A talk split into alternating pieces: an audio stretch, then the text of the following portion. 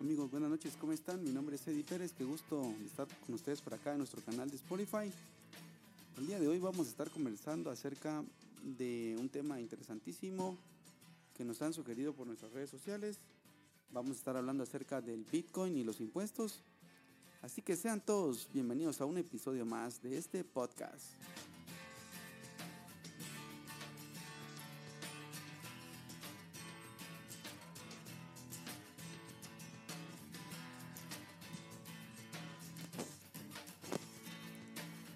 Muy bien, y para arrancar de una vez con este tema, como siempre nos gusta poder repasar los temas desde fondo, vamos a explicar primero qué es un Bitcoin para todas las personas que, no lo conozcan, pero sí sabemos que hay muchas personas en Guatemala que ya lo están viendo el día de hoy. Pues básicamente un Bitcoin no es nada más que una moneda virtual o un medio de intercambio electrónico que sirve para adquirir productos y servicios como cualquier otra moneda. Recordemos que todo esto nació ya hace algunos años y realmente esta moneda es descentralizada, no está sujeta a ningún tipo de regulación como por ejemplo podría ser el dólar, ¿verdad? Que está pues este sujeto a un tema de control por el Banco Central de los Estados Unidos, igual como el Quetzal, como ocurre en Guatemala. Y no existe ninguna autoridad o ente de control que sea responsable de su emisión y registro de movimientos.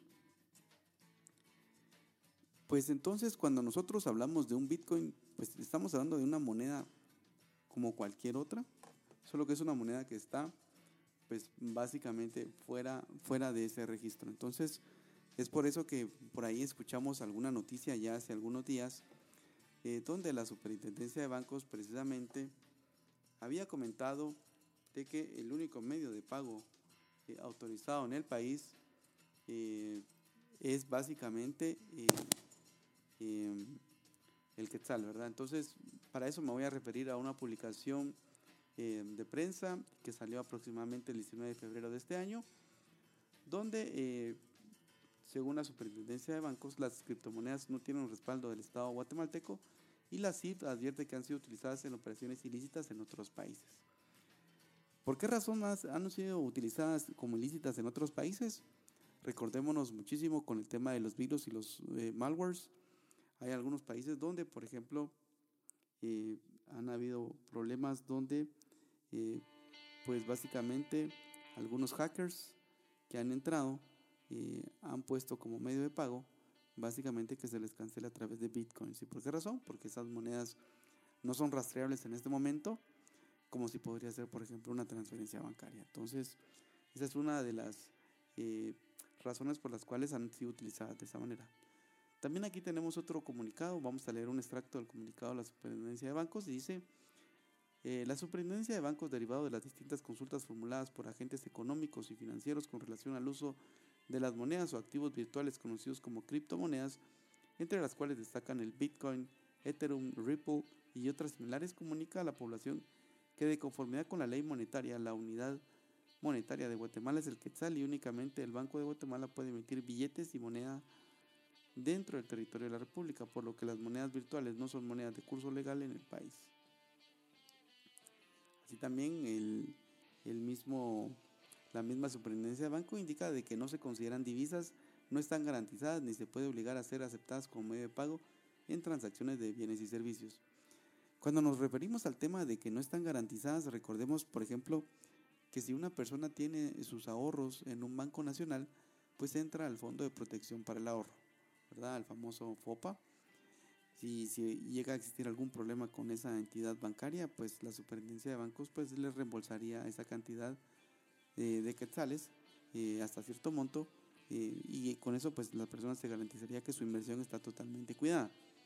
También eh, la super decía lo siguiente, no se encuentran bajo la vigilancia de la inspección de la superintendencia de bancos, por lo que podrían no cumplir con estándares de seguridad o procesos de mitigación de riesgo presentando posibles fallas de seguridad que generan altos riesgos para los usuarios. Así que derivado de la especulación, las personas que adquieran este tipo de moneda virtual se exponen a altas volatilidades de precio, por lo que el valor de las mismas podrían aumentar o reducir drásticamente e incluso llegar a cero. Esto, pues básicamente todos recordaremos cuando, pues ya hace algunos eh, meses, pues Bitcoin se fue hasta arriba en la bolsa de valores, pues cuando señor Elon Musk de Tesla pues decía que pasaba todas sus inversiones a Bitcoin y luego pues ahora las ha retirado. Aquí tengo una gráfica en mi pantalla donde eh, para el caso de Guatemala el, pico más alto estuvo por allá por el 8 eh, de mayo donde valía 451 mil quetzales un Bitcoin y el día de hoy llegó a valer hasta 268 mil quetzales, ya el día de hoy se ha recuperado un poco y anda por un valor de 303 mil quetzales. Así que ha tenido una volatilidad bastante alta, por, por ejemplo, personas que compraron en 442 o 445, pues su inversión ahora estará valiendo muchísimo menos. Y esto básicamente lo vamos a relacionar con eh, el ejemplo de qué pasa cuando uno, por ejemplo, invierte en la bolsa de valores. Así que con eso vamos a regresar en el siguiente bloque.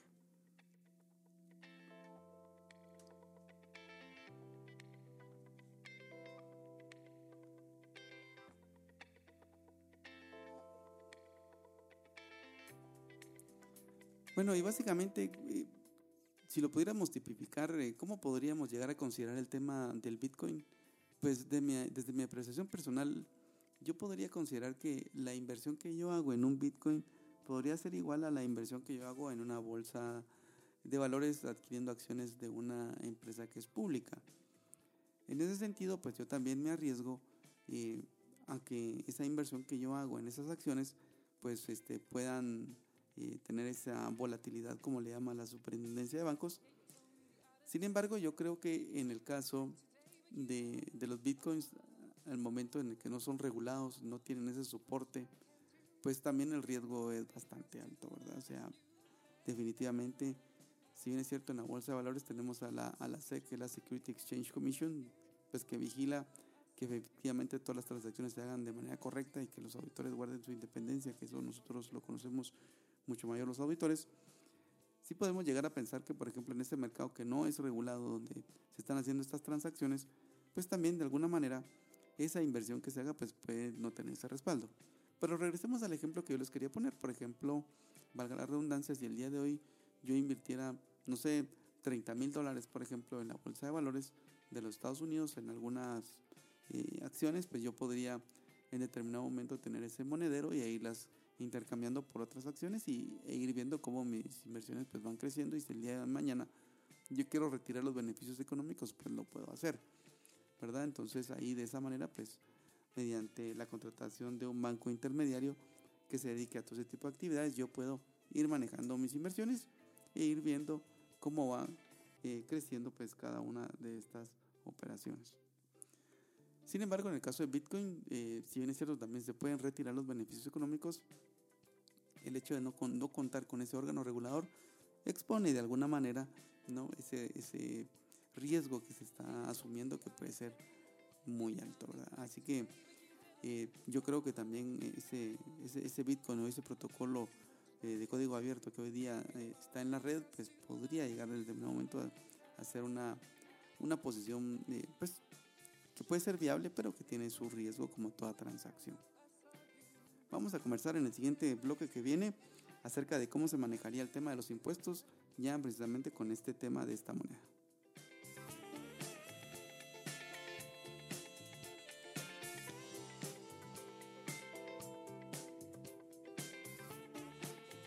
Bueno, y cuando hablábamos de cómo manejar el tema de los impuestos con los bitcoins, en ese ejemplo que yo les ponía de los 30 mil dólares, si llegáramos a pensar, por ejemplo, que hacemos esa inversión de esos 30 mil dólares eh, y el día de mañana queremos retirar todos esos beneficios económicos, pues prácticamente lo que estaríamos haciendo es una inversión en bienes que están ubicados fuera del territorio nacional, porque no son bienes ubicados en Guatemala. Entonces todos los beneficios económicos que se perciban de esa inversión en ese Bitcoin, pues entonces eh, no estarían grabados a impuestos sobre la renta en el país. ¿verdad? Tal como ocurriría en el caso de invertir en la bolsa de valores de los Estados Unidos, ¿verdad? Una persona guatemalteca, recordemos que para efectos guatemaltecos sí le aplica el principio de territorialidad que le hemos explicado en nuestro libro Impuesto a la Renta y también acá en esta tribuna, en donde hemos eh, pues manifestado de que para efectos para los guatemaltecos se aplica el principio de territorialidad y así de esa manera eh, nosotros podríamos considerar que esa inversión que hicimos en el extranjero, los beneficios económicos se consideran rentas de fuente no guatemalteca tal y como ocurriría con el caso de eh, inversiones en acciones. Ahora bien, me hacían una pregunta, ¿qué pasa, por ejemplo, si en algún momento yo quisiera comprar algún bien o algún servicio y lo pago con bitcoins? Pensemos, por ejemplo, que yo tuviera, que yo hubiera comprado, por ejemplo, dólares y, tuviera dólares en mi mano.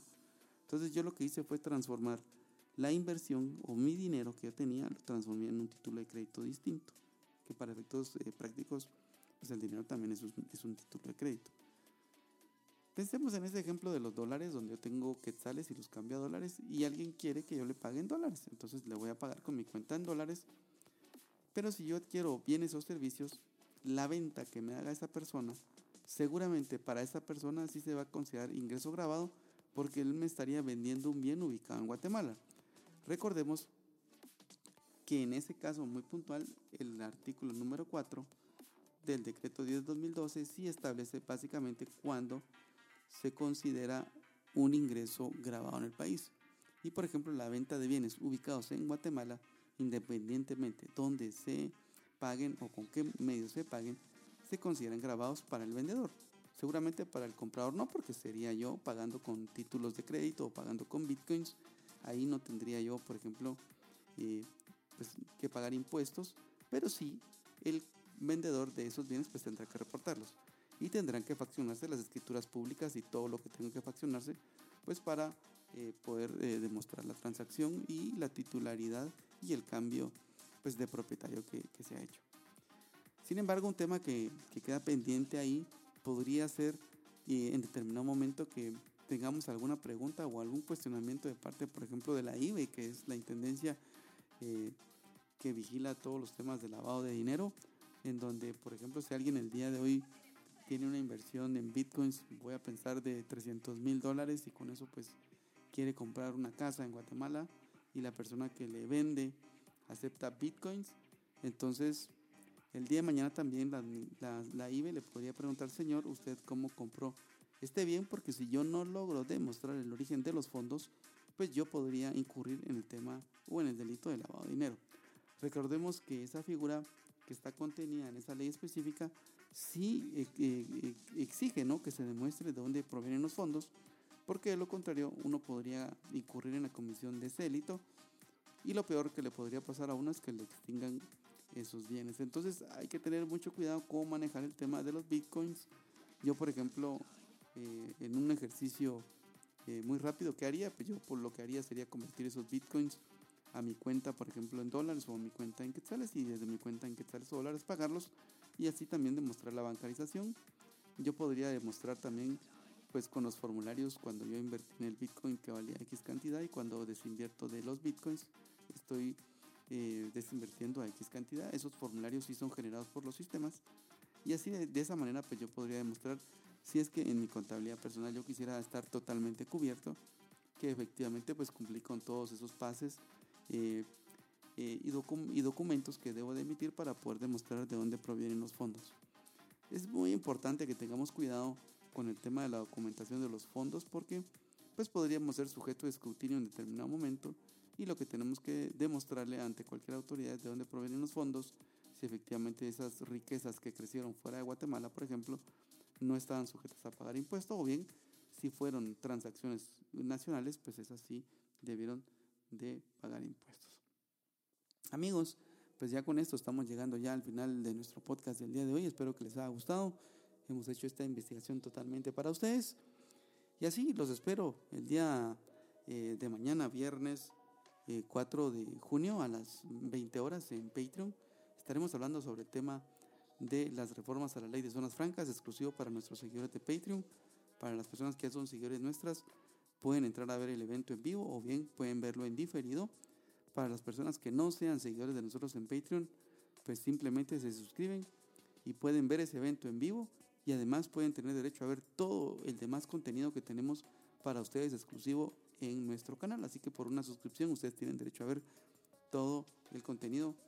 Eh, piensen como que fuera un Netflix. Ustedes solo pagan una suscripción y pueden ver todo el contenido de ese canal. Así también, pues eh, queremos agradecerles a todas las personas que han obtenido nuestro libro Impuesto sobre la Renta Corporativo. Seguimos trabajando en él. Vamos a tener un lanzamiento próximo eh, y así que también estén atentos. Vamos a tener algunos giveaways para las personas que les interese tener una versión física. Así que va a ser un gusto también poder compartir esta información con todos ustedes. Amigos, que estén muy bien. Les mando un gran abrazo. Cuídense. Nos vemos en el siguiente podcast. Chao.